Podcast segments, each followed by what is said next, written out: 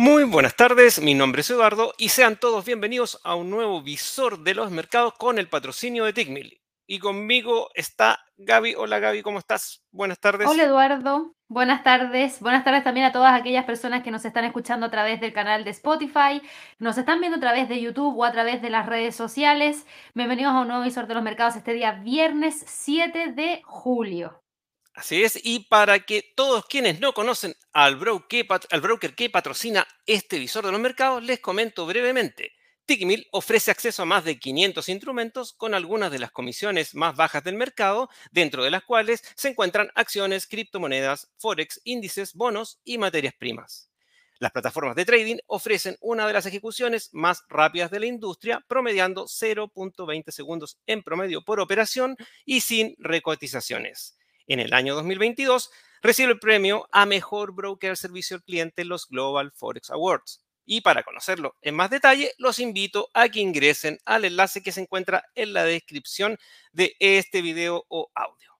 Bueno, Gaby, ya estamos en Chile. La semana pasada estábamos en Colombia, eh, dos semanas que estuvimos bien, bien, bien fuerte. Sí. Y bueno, se vienen todas las noticias ya de lo que viene la próxima semana. Esta semana, en todo caso, lo que vamos a ver ahora, tuvimos, ¿cierto?, las minutas del FOMC, tuvimos eh, un montón de noticias, Gaby, hoy, hoy día tuvimos el NFP, así que cuéntame un poquito cómo estuvo esta semana la que llegamos a, Santiago de Chile.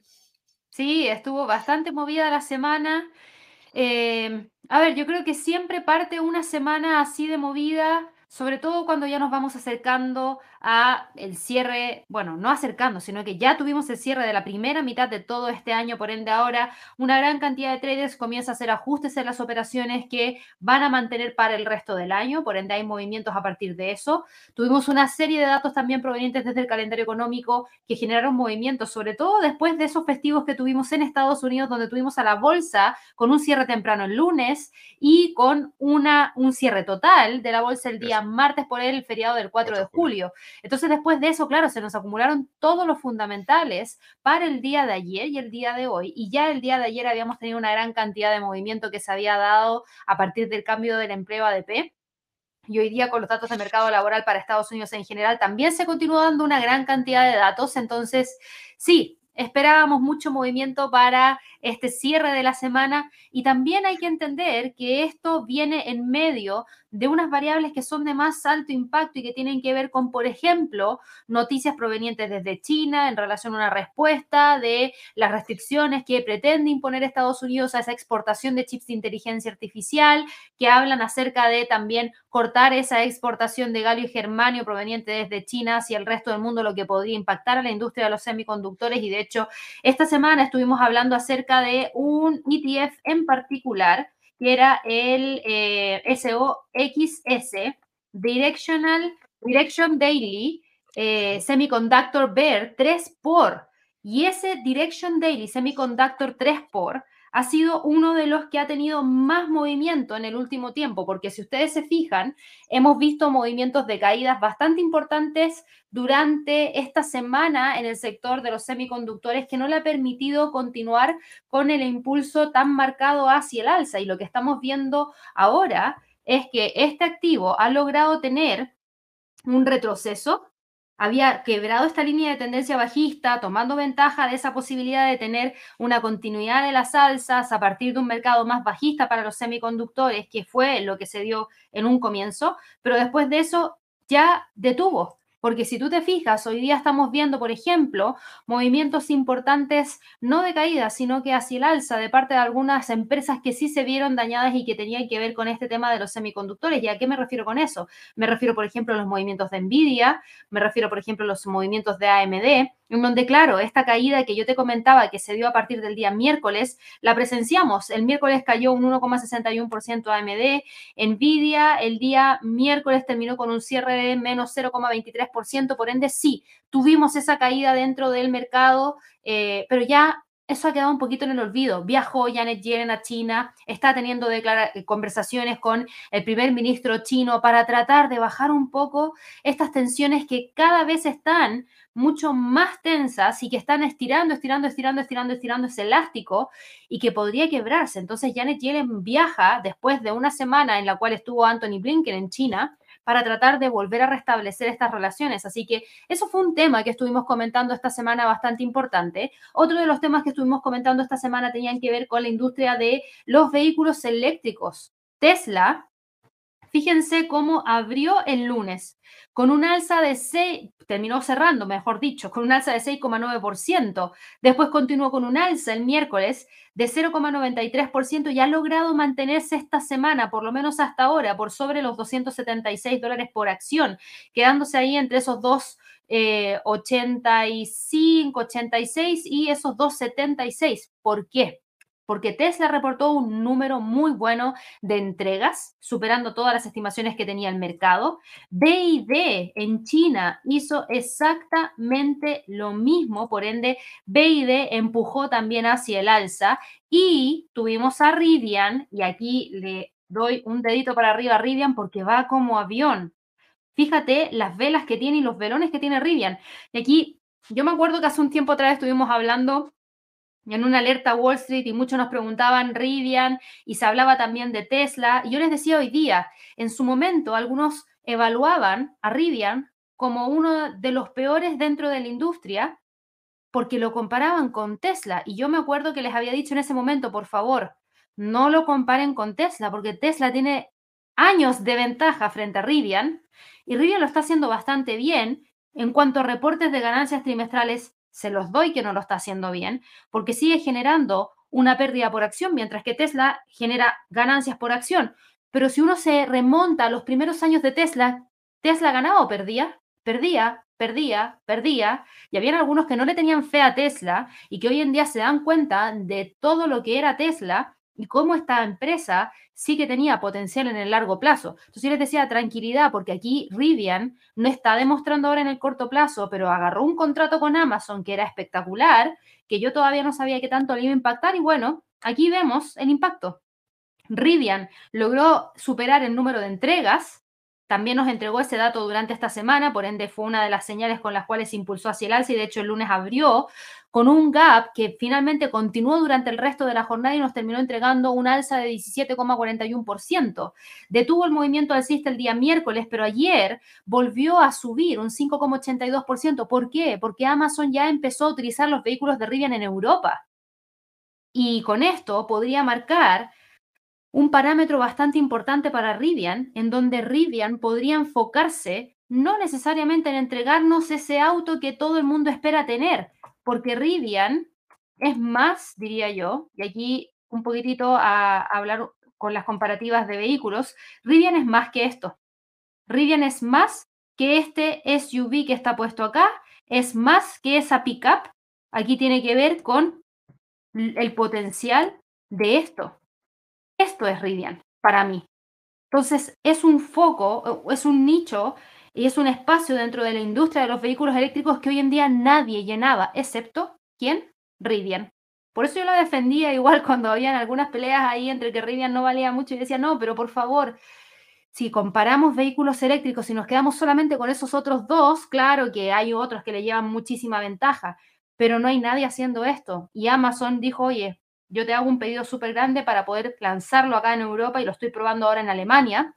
Y esto podría ser lo que hagan mis competidores también, porque, insisto, tiene una van eléctrica que al parecer funciona súper, súper bien. Así que interesante, vamos a ver lo que termina pasando con Rivian. Lo bueno es que técnicamente Rivian rompió la línea de, perdón, la línea de tendencia bajista, está bien dicho, línea de tendencia bajista que traía desde los máximos de el 14 de septiembre del año 2022 rompió las tres medias móviles y con mucha fuerza. Hoy día acumula un alza de, de 15,22%, llegó hacia los 25,83% porque nadie se quiere quedar fuera. Porque si realmente Amazon entrega buenos comentarios del uso que se le ha dado a los vehículos de Rivian, ¿cuál es el potencial que tiene Rivian al alza? Uf, tremendo, miren. Desde el punto actual del mercado que está acá, es un potencial hacia el máximo de 580% y nadie está diciendo que va a llegar ahí mañana, pero por lo menos llegar acá estamos hablando del 54% y esos son los máximos que tuvimos en agosto del 2022.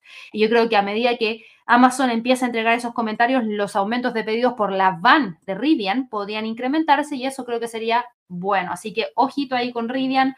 Hoy día parece que va a terminar en 25,80 y me alegra un montón para todas aquellas personas que no perdieron la fe en Rivian cuando el precio estaba acá bajito. Y por último, como bien decías tú, datos de mercado laboral provenientes desde Estados Unidos. Súper importante también eso que se ha dado a conocer. Eh, y si nosotros nos vamos al calendario económico, no debería habernos sorprendido los datos que se reportaron el día de hoy, porque ayer los datos que se reportaron del mercado laboral, como el cambio del empleo no agrícola ADP, fueron espectaculares. Luego tuvimos unas nuevas peticiones de subsidio por desempleo que en promedio de las últimas cuatro semanas continuaron bajitas, por ende eso ya nos daba, nos daba la impresión de que la tasa de desempleo o quedaba en 3,7 o caía pero no que subía, porque las cifras eran muy buenas. Después de eso conocimos la encuesta YOLTS de ofertas de empleo, que terminó todavía por sobre los 9.824.000, buen dato también. Entonces, si nosotros miramos los datos del día de hoy, insisto, a nadie debería haberle sorprendido que los datos fueran buenos.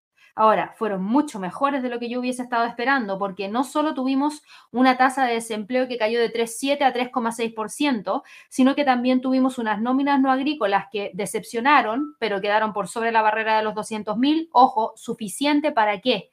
Para seguir generando una mantención de una tasa de desempleo bajita como lo ha hecho durante todo este tiempo. Lo que preocupó fue el ingreso promedio por hora trabajada. Subió de 0,4 bueno, era 0,3%, que después fue revisado al alza y quedó en 0,4%, y ahora se publicó en 0,4%. Anual, antes teníamos 4,3%, se revisó, quedó en 4,4%, y el dato publicado el día de hoy fue de 4,4%, o sea, fueron más altos de lo que el mercado esperaba. Entonces, cuando nosotros estábamos en el seguimiento en vivo del non-fan payroll y revisamos los movimientos tras la noticia, lo que nosotros vimos fue esto, y justo antes que, que partiéramos con el seguimiento, yo les habíamos partido hablando acerca del Standard Poor's. Y cuando hablamos acerca del Standard Poor's, yo les dije, aquí hay dos lecturas. No es netamente hablar de política monetaria restrictiva y alza en el dólar de manera inmediata y caída dentro del mercado accionario. Yo les decía, no, porque si el mercado laboral está muy sólido, entonces, ¿qué importa que la política monetaria siga siendo restrictiva si hasta el momento no ha demostrado que el mercado accionario se vea afectado negativamente? Los reportes de ganancias trimestrales resultaron buenos en el primer trimestre del año. Por ende, si ahora vemos unos buenos datos de mercado laboral, yo seguiría viendo buenos reportes de ganancias trimestrales para este trimestre que se va a reportar ahora dentro de las próximas semanas, que fue el trimestre pasado, el segundo. Y una política monetaria restrictiva que todavía no genera una complicación en el mercado laboral ayuda a que las empresas sigan vendiendo. Entonces, claro, el mercado reaccionó al alza, después cayó, porque igual hubo un pequeño ajuste tras los datos, pero luego tuvimos un gran movimiento alcista que hasta ahora estamos viendo, porque los datos, insisto, si uno le da la lectura, son buenos datos. Son muy buenos datos porque quiere decir que a pesar de toda esa política monetaria restrictiva que se ha aplicado, al parecer la Fed sí que ha logrado entregar esa política monetaria restrictiva, controlar un poco la inflación, seguir bajo la senda de mayores alzas de tasas de interés y no complicar de sobremanera a la economía. Entonces eso el mercado lo agradece y ahora hay una gran especulación respecto a lo que debería ser la temporada de reportes de ganancias trimestrales que va a partir la próxima semana, al cierre de la próxima semana, con los primeros bancos entregándonos sus reportes de ganancia trimestral. Así que hoy el non-fan payroll tuvo una lectura difícil. Si quieren entender cuál es la lectura, por favor, los invito a que revisen el live de, de seguimiento en vivo y premercado que hice el día de hoy, porque ahí me tomé el tiempo de explicarlo, para que vean cómo los mercados están correlacionados y también cómo uno tiene que mirar las variables, no solamente desde un punto de vista, sino que desde un poquito más y que es importante que ustedes también lo aprendan. Así es. Bueno, terminamos ya el Trading Day en Colombia la semana pasada, exitoso. Muchas gracias a todos los asistentes, tanto presencial como, como online. Así que muchas gracias, muchas gracias a Colombia, muchas gracias. Estuvimos en Medellín, donde fue el Trading Day oficial, estuvimos en Cali haciendo una sala de trading y estuvimos en Bogotá y volvimos de nuevo a Medellín al final del tiempo a hacer otra sala de trading. Dos semanas, dos semanas bien fuertes. Así que muchas gracias. Y lo que sí se nos viene es un webinar de trading ya para el miércoles 26 de julio, llamado Wall Street Rally o Desplome. Gaby, ¿qué veremos en ese webinar que ya se nos, se nos viene? Sí, por favor, este es un webinar gratuito. Es el 26 de julio a las 2 de la tarde hora de Nueva York. Yo los invito a que se registren si no pueden participar en ese día y en esa hora, no importa, regístrense igual porque es la única forma en la cual ustedes van a poder acceder a la grabación del webinar. Solo se las vamos a entregar a las personas que se registren, así que si quieren recibir información, por favor regístrense. ¿Y de qué voy a hablar? Yo les decía hoy día en la mañana, por supuesto que vamos a hablar acerca de análisis económico en Estados Unidos, tratando de proyectar cómo podría terminar, por ejemplo, la cifra de crecimiento, la tasa de desempleo, las cifras de inflación para el cierre del año junto con las tasas de interés, a partir de los datos que tenemos hasta el día de hoy. También les voy a entregar perspectivas y oportunidades de inversión para todo el segundo semestre del año, pero lo más importante y que justamente hoy día les comenté es que las correlaciones entre mercados son claves, porque si uno no sabe interpretarlas, podría ingresar con una operación mal al mercado y hoy día fue el mejor ejemplo de eso.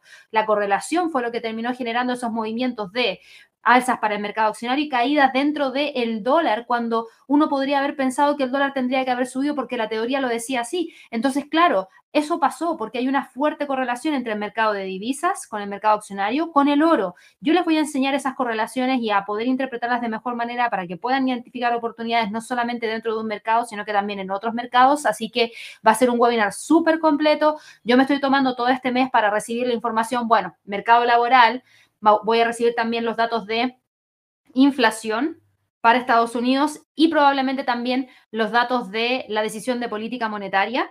Así que estén muy atentos porque con todos esos datos, este webinar va a ser mucho más sentido y por supuesto que podríamos tener eh, harta información para el resto del trimestre. Así que no se lo pierdan porque es gratuito. Sí, les recuerdo, miércoles 26 de julio a las 14 horas, hora Nueva York, Santiago, pero Sabemos que toda la gente no puede llegar a la misma hora, así que dejen sus datos clarísimos ahí porque si no pueden participar en vivo, esperamos que participen en vivo, pero si no pueden, se les va a enviar el webinar grabado. Así que ahí están los datos. En la descripción de este mismo video, este audio, van a poder encontrar el link para poder registrarse. Una cosa, Edu, el próximo martes, 2 de la tarde, hora de Nueva York, por favor, no se olviden, tenemos Top Trades quincenal junto a Julián, analista invitado, él es analista de Tickmill, tiene eh, el certificado de la CFA y nos entrega mucho aporte en nuestro canal, también entregándonos su perspectiva, así que no se lo pierdan. Próximo martes, 2 de la tarde, hora de Nueva York, Top, top Trades quincenal. Sí, y les vamos a dejar también en la descripción de este video el anterior Top Trades para que vean un poquito cómo se desenvuelve Gabriela junto a Julián en el Top Trades. Gaby, ahora, ¿qué es lo que se nos viene ya para la próxima semana? Parece que se nos vienen más resultados trimestrales, aparecen, empiezan a aparecer. Empiezan a aparecer, exactamente. Exactamente. Empiezan a aparecer la próxima semana, pero antes de ir a eso, Edu, yo te voy a mostrar aquí el calendario económico porque sí, sí, sí, fundamental. el lunes parte flojito, pero ya el martes vamos a tener cifras de inflación para Alemania, previsión energética de corto plazo para el petróleo en la Agencia Internacional de Energía y decisión de política monetaria del Banco de Reserva de Nueva Zelanda, que, ojo, se espera mantención de la tasa en 5,5%. Ya el miércoles vamos a tener datos de inflación para Estados Unidos. Probablemente ahí vamos a tener muchísimo movimiento. Voy a tratar de seguir eso en vivo a partir de las 8 y cuarto hora de Nueva York. Vamos a tener anuncio de decisión de política monetaria también eh, para Canadá, donde se espera que se suba la tasa en 25 puntos base para dejarla en 5%. Inventarios de petróleo crudo de la Agencia Internacional de Energía. El jueves cifras de crecimiento para el Reino Unido, nuevas peticiones de subsidio por desempleo para Estados Unidos e índice de precio al productor para Estados Unidos. Así que con eso cerramos la semana. Durante el fin de semana, el domingo, hay cifras de crecimiento para China y datos de indicador de producción industrial. Eso a partir del calendario económico. Pero como bien decía acá también Eduardo, vamos a tener datos provenientes desde el reporte de ganancia trimestral. Y en cuanto a reportes de ganancia trimestral, yo les comento que vamos a partir con lo que serían los próximos datos que se van a dar, que tienen que ver el jueves, Delta Airlines, PepsiCo, el día viernes vamos a tener a BlackRock, vamos a tener a Citigroup, vamos a tener a JP Morgan Chase, a United Health Group y a Wells Fargo. Se viene, igual se viene potente con algunos nombres bastante potentes. No, potentísimo diría yo, porque Delta abre la temporada para las aerolíneas, PepsiCo, la mencionamos en el Trading Day, por ende yo le voy a tener los ojos puestos ahí a PepsiCo a ver qué me está entregando.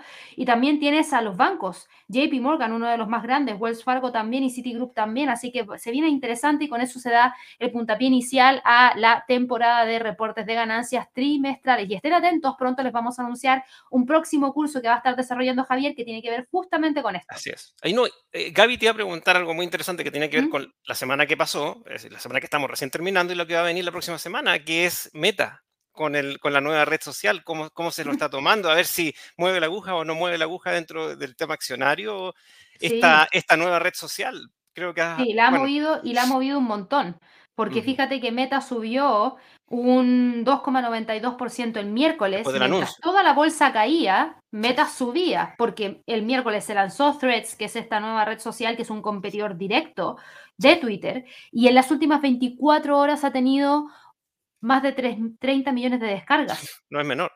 No, no es menor, no es menor, porque se está acercando rápidamente a Twitter, entonces es una, e- e- es, es fuerte y esto podría significar mayores ingresos para Meta, sí. Yo creo que tiene un gran potencial para Meta el lanzamiento de Threads. Ahora, también trae un poco de riesgo porque ahí Twitter ya empezó a decir que los va a demandar. Entonces, bueno, hay que ver cómo se desarrolla la próxima semana esto, pero ahora mismo Meta va con tendencia alcista. Se sigue quedando entre los 2,98 y los 2,88 o do- 2,87 mejor dicho. Yo creo que eso es lo que hay que mirar para el cierre de esta semana. Muy bien, muy bien, Gabriela. Y lo que sí quiero informarle, la gente que nos está viendo por primera vez, tal como dijo Gabriela, va a estar en la semana en los premercados, Javier va a estar en los cierres de los mercados, estar informado más allá de los reportes trimestrales y todos los fundamentales.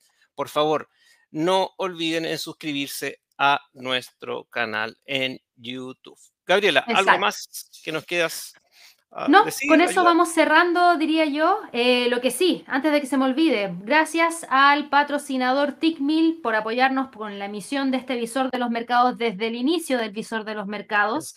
Así que para aquellas personas que lo quieran evaluar, tiene un montón de herramientas de trading, tiene varios instrumentos en los cuales ustedes van a poder operar forex, acciones, ETFs, materias primas, criptos, bonos, índices bursátiles. Si quieren una cuenta de práctica, fácil. Vayan a los enlaces que están en la descripción de este video van a llegar a una página en donde van a encontrar un formulario como el que les estoy mostrando ahora, donde van a tener que dejar su nombre, el país, el teléfono, elijan el tipo de cuenta, MT4 o MT5, elijan si es que van a probar una cuenta Classic, una Pro o una VIP, elijan el nivel de apalancamiento, elijan el depósito virtual con el que quieren que se configure su cuenta y listo, con eso les va a llegar los datos a su correo electrónico para que puedan probar a Tickmill. Así es. Bueno, Gaby, ya nos estamos despidiendo ya para la próxima semana y eso sería. Muchas Exactamente. gracias a todos. Que Nos estén muy bien y que pasen un muy buen fin de semana. Hasta luego. Ciao!